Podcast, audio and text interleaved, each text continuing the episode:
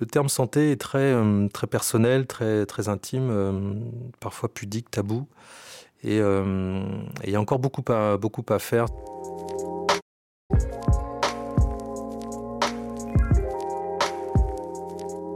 Bonjour à tous, vous écoutez le podcast du club TGS France consacré à la santé des dirigeants d'entreprise. De plus en plus d'études tendent à démontrer le lien entre santé du dirigeant et performance économique de l'entreprise. Souvent perçus comme des super-héros, les dirigeants de TPE-PME e se retrouvent pourtant seuls pour faire face aux difficultés de leur entreprise ou leur mal-être personnel. Alors comment préserver sa santé en tant que dirigeant? Comment concilier performance et santé et faire du bien-être un axe clé du projet entrepreneurial? Ce podcast ambitionne de répondre à ces questions en croisant les regards d'experts, de professionnels et de chefs d'entreprise.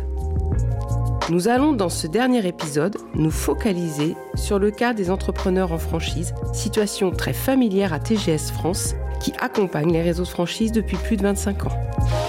Dirigeant, comment concilier bien-être et performance? Épisode 4. Emmanuel Brémond reçoit Franck Bertoulou, consultant et coach certifié chez TGS France. Première partie, état des lieux de santé des dirigeants dans les réseaux de franchise. Franck, bonjour. Bonjour Emmanuel. Alors on travaille ensemble depuis à peu près 14 ans, donc on se connaît bien. Euh, j'ai l'habitude de te côtoyer au sujet euh, de la santé du dirigeant. Euh, pour lequel, du reste, tu as reçu une distinction dernièrement par la Fédération française de la franchise. Est-ce que tu peux nous en dire plus? En effet, j'ai reçu le ruban d'or de la franchise française. Euh, attribué pour euh, mes actions de développement et de promotion de la franchise en France depuis maintenant quelques années, puisque j'interviens depuis 25 ans dans cet écosystème du vivant. Alors historiquement, dans les réseaux de franchise que tu connais bien, euh, comment on juge la performance des franchisés? Alors quand je suis tombé dans la marmite euh, il y a 25 ans, en fait, euh, c'était assez... c'était toujours en fait la même chose, c'est-à-dire qu'on avait les indicateurs économiques, on avait le savoir-faire, on avait le contrat de franchise, tout était juridique, financier, enfin en tout cas tout ce côté juridique financier était très, très prenant. Euh, et, on évaluait finalement la capacité du franchisé à dupliquer le concept et à respecter le savoir-faire euh, du franchiseur. Euh, puisque la franchise, c'est une réitération d'une réussite. Donc du coup, c'était ce qu'on regardait. Alors tu parlais tout à l'heure du monde du vivant. Donc effectivement, tous ces acteurs de, la franchise vivent avec peut-être cette pression du, chiffre. Euh, est-ce qu'on a constaté euh, bah, des incidences sur leur comportement et sur leur santé?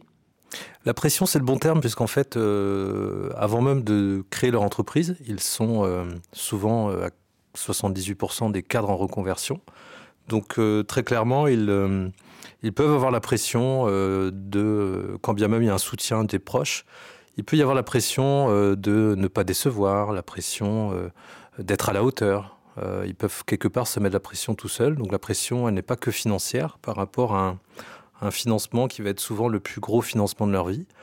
Euh, donc elle peut être financière cette pression, mais elle peut être aussi très liée à leur nature. Et, euh, et, du coup, ils ont en effet, dès, dès, même la création, cette, pression qui monte et chemin faisant, elle peut être encore plus accentuée par rapport à des, euh, difficultés qu'ils rencontrent en chemin. Euh, on a évalué récemment dans une étude de franchiseurs euh, franchisés un premier critère de stress qui est le turnover des équipes, la difficulté à recruter. Donc chemin faisant, ils peuvent avoir une, gestion de la pression plus ou moins, plus ou moins facile, plus ou moins compliquée en fonction des, profils et des natures de chacun. Et en tant que dirigeant, indépendant dans un réseau de franchise, euh, ils ont aussi euh, euh, ce réflexe peut-être de se substituer aux équipes et de travailler peut-être un peu plus pour économiser en termes de masse salariale. Ça vient là aussi engendrer une conséquence sur le sommeil, sur le bien-être. Ben, là aussi, par nature, on peut avoir dans effet des, des dirigeants qui s'épanouissent dans l'action, qui aiment bien faire, qui sont euh, on appelle ça techniquement des, pratiques qui s'épanouissent véritablement dans, dans la franchise d'ailleurs, puisqu'ils ont besoin de repères, ils ont besoin d'un cadre, euh, ils ont besoin de maîtriser un savoir-faire pour ensuite euh, développer de l'autonomie Et, et, finalement, difficulté pour eux à déléguer, difficulté pour eux de transmettre ce savoir-faire à, à leurs équipes. Donc l'humain est vraiment au cœur euh, de la performance et de la réussite. Est-ce que les animateurs dans les réseaux de franchise sont finalement prêts, armés, formés pour accompagner tout cela? Alors, je, forme beaucoup d'animateurs de réseau euh, via l'Académie de la franchise euh, au sein de la Fédération française de la franchise sur un thème que j'adore qui est animer ses franchisés dans les situations difficiles.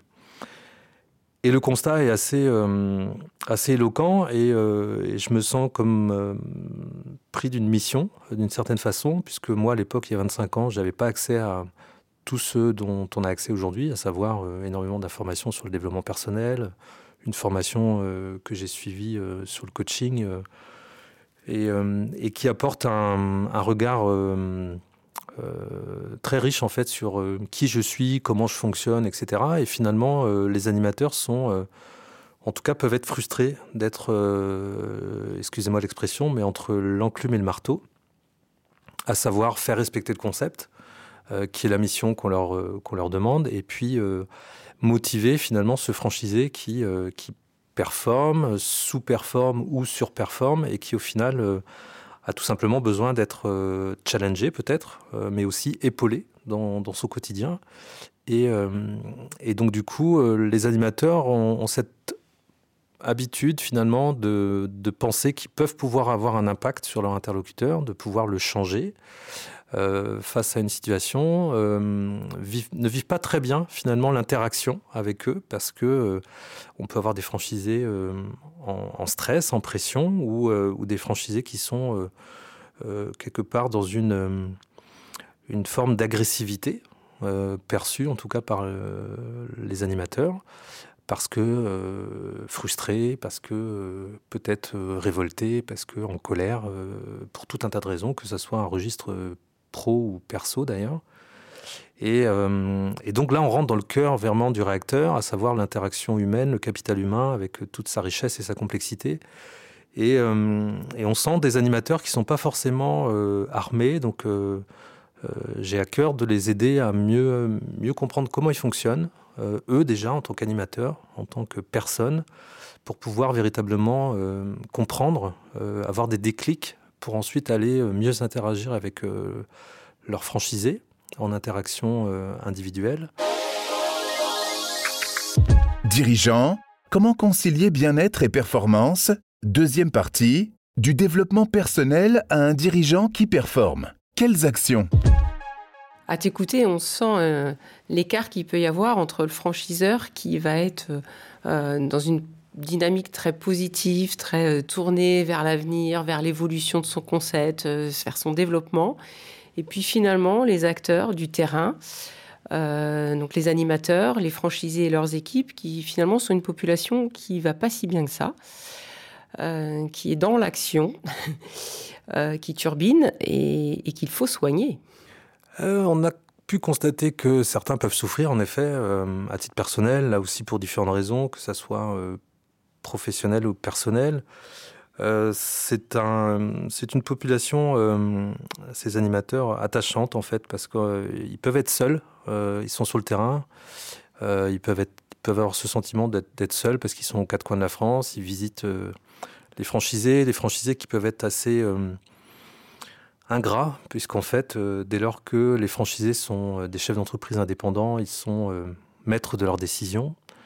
Euh, pour autant, euh, ces franchisés oublient qu'ils sont dépendants euh, de l'enseigne, dépendants d'un positionnement, d'une image de marque à respecter, d'un savoir-faire à respecter et, du coup dans cette dépendance, dans cette relation de dépendance avec la tête de réseau, avec l'enseigne, ils peuvent être, en tout cas, ils peuvent assez facilement blâmer le franchiseur et, le représentant du franchiseur, n'est autre que l'animateur de réseau. Donc l'animateur prend, euh, j'ai envie de dire, pour, euh, pour, euh, pour l'enseigne. Donc c'est pas simple à gérer. Et il y a un vrai enjeu d'aller vers l'interdépendance, vers le nous, pour co-construire des relations véritablement, comme on dit, gagnant-gagnant, mais c'est un peu trivial, mais véritablement de, de co-construction d'une réussite. Quels sont tes, rituels finalement dans ta profession au quotidien, tu accompagnes ces personnes-là. sur quoi tu focalises ton attention? J'aime beaucoup les retours d'expérience. J'ai créé il y a 10 ans l'atelier des enseignes qui se développe en réseau et, c'est un perpétuel enrichissement. Euh, je remercie d'ailleurs toutes les personnes que j'ai rencontrées parce que c'est euh, et toutes celles que je vais rencontrer, puisqu'en fait, ça, n'est que, richesse. Euh, après 25 ans dans l'écosystème, je sais que je ne sais rien. Et donc, j'aime beaucoup les retours d'expérience, puisqu'en fait, tout ce qui a été testé participe à une compréhension de cet écosystème. Et après, j'aime beaucoup faire prendre conscience en fait euh, par des questions euh, en position basse, euh, mode coaching. en fait, poser les questions qui participent à, mon interlocuteur à prendre conscience de ce qu'il sait déjà faire, de ce qu'il est en capacité de faire. Et, et du coup, de, de, le challenger et puis de le, finalement de l'aider à prendre conscience de tout ça euh, et, peut-être ouvrir justement par du retour d'expérience sur euh, la façon dont il peut euh, peut-être aller chercher le 1% de plus dans sa façon de faire, mais, mais simplement le 1% de plus parce que il faut qu'il prenne conscience de toute sa capacité, toutes ses forces, avant toute chose pour véritablement prendre confiance et puis, euh, et puis euh, prendre conscience tout simplement de, de ce qu'il est capable de, de, mettre en place.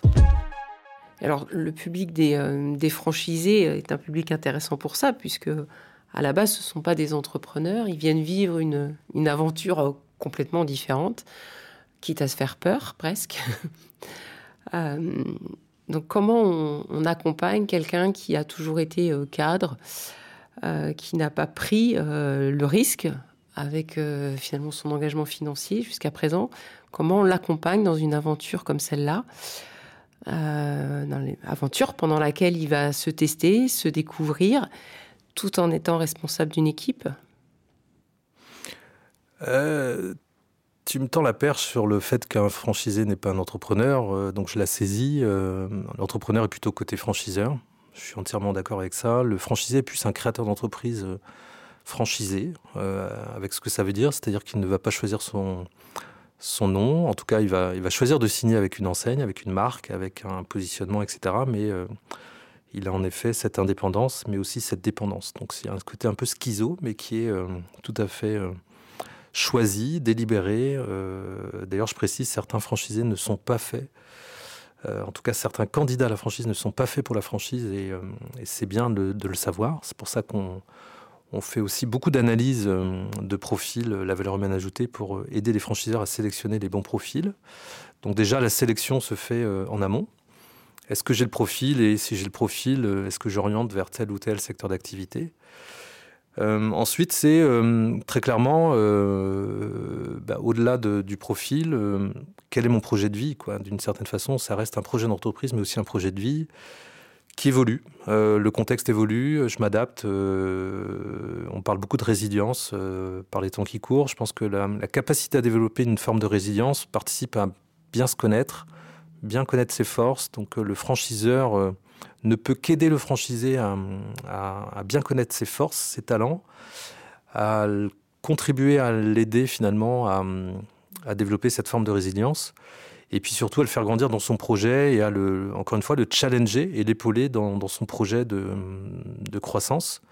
Euh, peut-être qu'un projet euh, multisite euh, peut mieux convenir à certains profils que d'autres. Ça, c'est une certitude. on a pu le vérifier. Des franchisés vont très vite s'ennuyer s'ils si, tombent dans une routine avec un seul point de vente. Donc, il est, préférable, souhaitable pour eux d'avoir un, deuxième, un troisième point de vente dans la même enseigne ou alors en multi réseau.